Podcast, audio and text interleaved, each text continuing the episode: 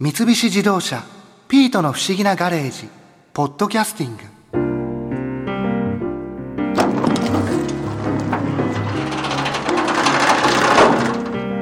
あれ？元子一人？N 博士は？なんかこの前テレビで錦織圭選手の活躍を見てからすっかりテニスづいちゃって。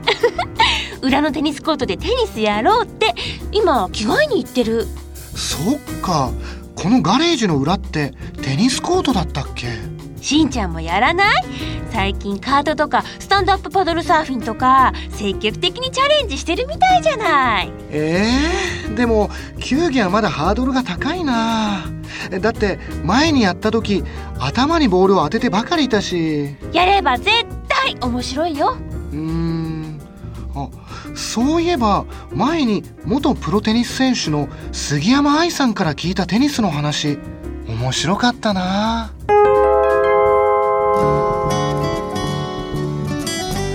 杉山さんあの新一と言います。よろしくお願いします。よろしくお願いします。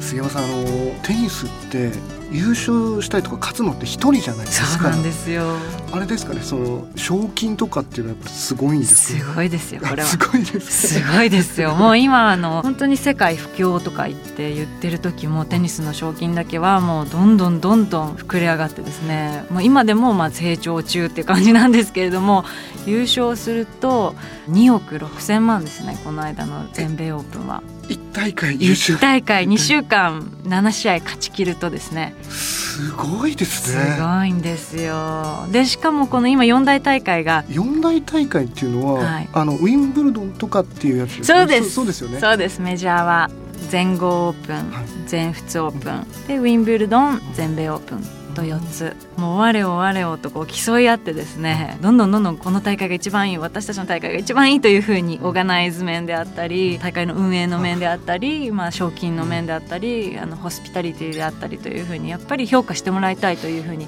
思って競い合ってくれているので選手にとってはこうなんかいい環境がどんどんどんどん整っていって。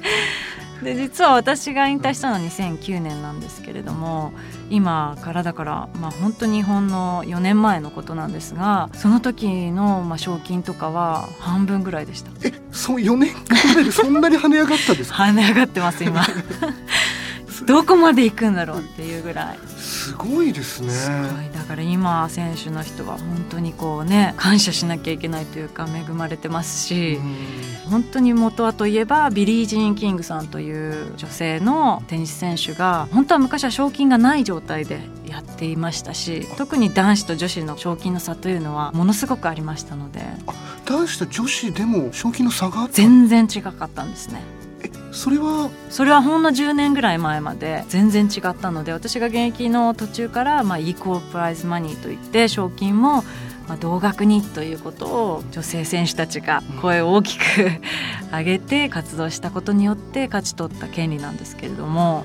もともと賞金がなかった時のビリー？ビリー・ジーン・キングさん。それはいつ頃の方なんですか？それはですね今から40年ぐらいもうちょっと前かな。うん女性。女性でそうなんです。なので本当に彼女がパイオニアとして切り開いてくださったことによって、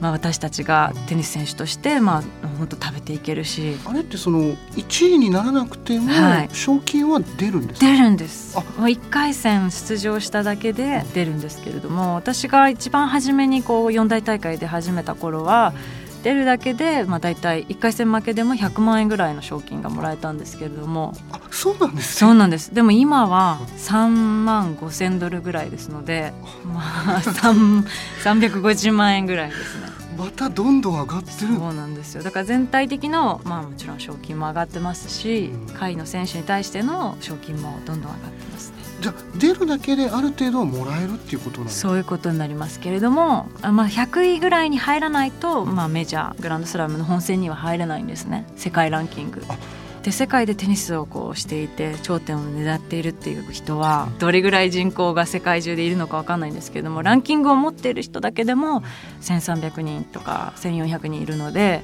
まあ、本当に一握りというか一つまみというかそういった選手がまあ、ツアーのグランドスラムで活躍してそれだけのものを、まあ、賞金もそうですしいろいろなものを得ることができるというすごくまあ夢もありますしやりがいもあるし、うんっていう競技だとは思いますね。それあれですよねその本大会に出るまでも予選みたいなものはあるんですよね、予選もあります。その大会の予選もあるんですけれども普段のツアーの中でも、まあ、勝つことによってポイントを得てうんランキングを上げてというそういうシステムがすごくよくできてますのでそういう意味では、まあ普段の大会もこう予選と思って戦うというかその100位には絶対入るぞとかそういうモチベーションにもなりますね。うん例えばその一人とかじゃなくて、はい。こう一緒に選手同士で回ったりとかこう仲いい選手がいてとかっていうのもあるんですか？あもちろんツアーの中では仲いい選手もいますし、まあでも一人では回れないんですよね。やっぱり過酷な世界ですのでコーチであったりトレーナーであったりマッサージをしてくれる人であったりというふうにまあ上に行けば行くほどそうやって自分に自己投資できるお金もこう賞金として得ることができるので自分で？そこそうなんです。全て自分でこう経費を払いますのでお金もかかるんですよね。テニス以外にもやることいっぱいありますね。そうでも一人で回ることを考えたらそうやってスタッフがいてくれるとやることは減りますよね。いろいろこうスタッフがやってくれたりもしますし。でまあ海外回る、まあ、飛行機の手続きであったりホテルっていうのはもう自分でやっちゃったりもしますけれども。まあでも意外にもこう一緒に練習するのは他の選手とだったりもするので声を掛け合って「明日練習しない?」とかそういう感じでどんどんどんどんこう仲良くなっていったり一緒にツアーの中で、まあ、ご飯に一緒に仲のいい選手と行ったりとかそういう時間もあるので、まあ、そういうふうに楽しんでいかないと逆にこう大変になってしまうというか辛くなってしまうっていう部分は あるかもしれないですね。で私はダブルスも出てたので、まあ、私のパートナー選びの秘訣というのがあってでそれはあのこの人と組んだらコンビネーションいいかなテニス的にいいかなとか勝てるんじゃないかなっていうよりはこの人と一緒にやったら楽しい時間を過ごせるかなというそれが一番大切なこととして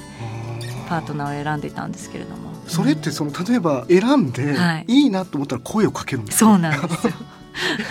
ちょっと待ってください。それどういうタイミングでかける？なんかそういう時間があるんですか？時間ないです。普通の日常の中で。うんまあ、大会始まる前とかプレイヤーズラウンジといって選手がこうくつろぐスペースであったりプレイヤーズレストランといって選手や関係者がご飯を食べれる場所とかもあるんですけれどもそこで結構普通のテニス以外の話とかもしたりする、ね、時間もあったり、まあ、一緒にご飯することもそこでもありますからあこの人ちょっと来年やってみたいなとか思ったりすると来年のダブルスパートナーもう決まってるとか話しかけてそう。で決まってないよとか言うとあじゃあ一緒の大会出る大会はダブルスも一緒にやってみてちょっとトライアルで3ヶ月ぐらいやってみないとかそういう声の掛け合いをしてみて。でうまくいったら1年ずっとホールで組みましょうとか、うん。海外の方ともコンビを組んだりするそうです。もちろんです。そうですよね、うん。でもなんか日本人の人と外国の方が組むってあんまりそういうスポーツってない気がするんであ確かにそうですねそこは全然もう何もルールというかそういうのはないあもちろんあのオリンピックであったり、うんあとは国別対抗戦といって国で戦うものはもちろん日本チームというふうになりますけれども普段の大会はもうこうワンワールドインターナショナルという感じで本当に個人競技なのである意味国境がないというか。あのダブルスチーム組む時も特に日本人というところに執着せずにいろいろな自分の気の合う友達と組んでましたね。うん。それこそ言葉とかもはい。大そうで事というか、すね。大切ですね。コミュニケーションを取る上では。そうですよね、はい、ツアーの公用語は英語なのであの英語さえ話せれば全然問題なくこう誰とでもコミュニケーション取れるっていう形ですね。うん。うーん。じゃあ僕もテニスに挑戦してみようかなそうこなくっちゃ。ウェアはそこにあるから着替えておいでよ。よーしテニスも制覇するぞ。あいたたたたたたたた。やっぱり頭に当てた。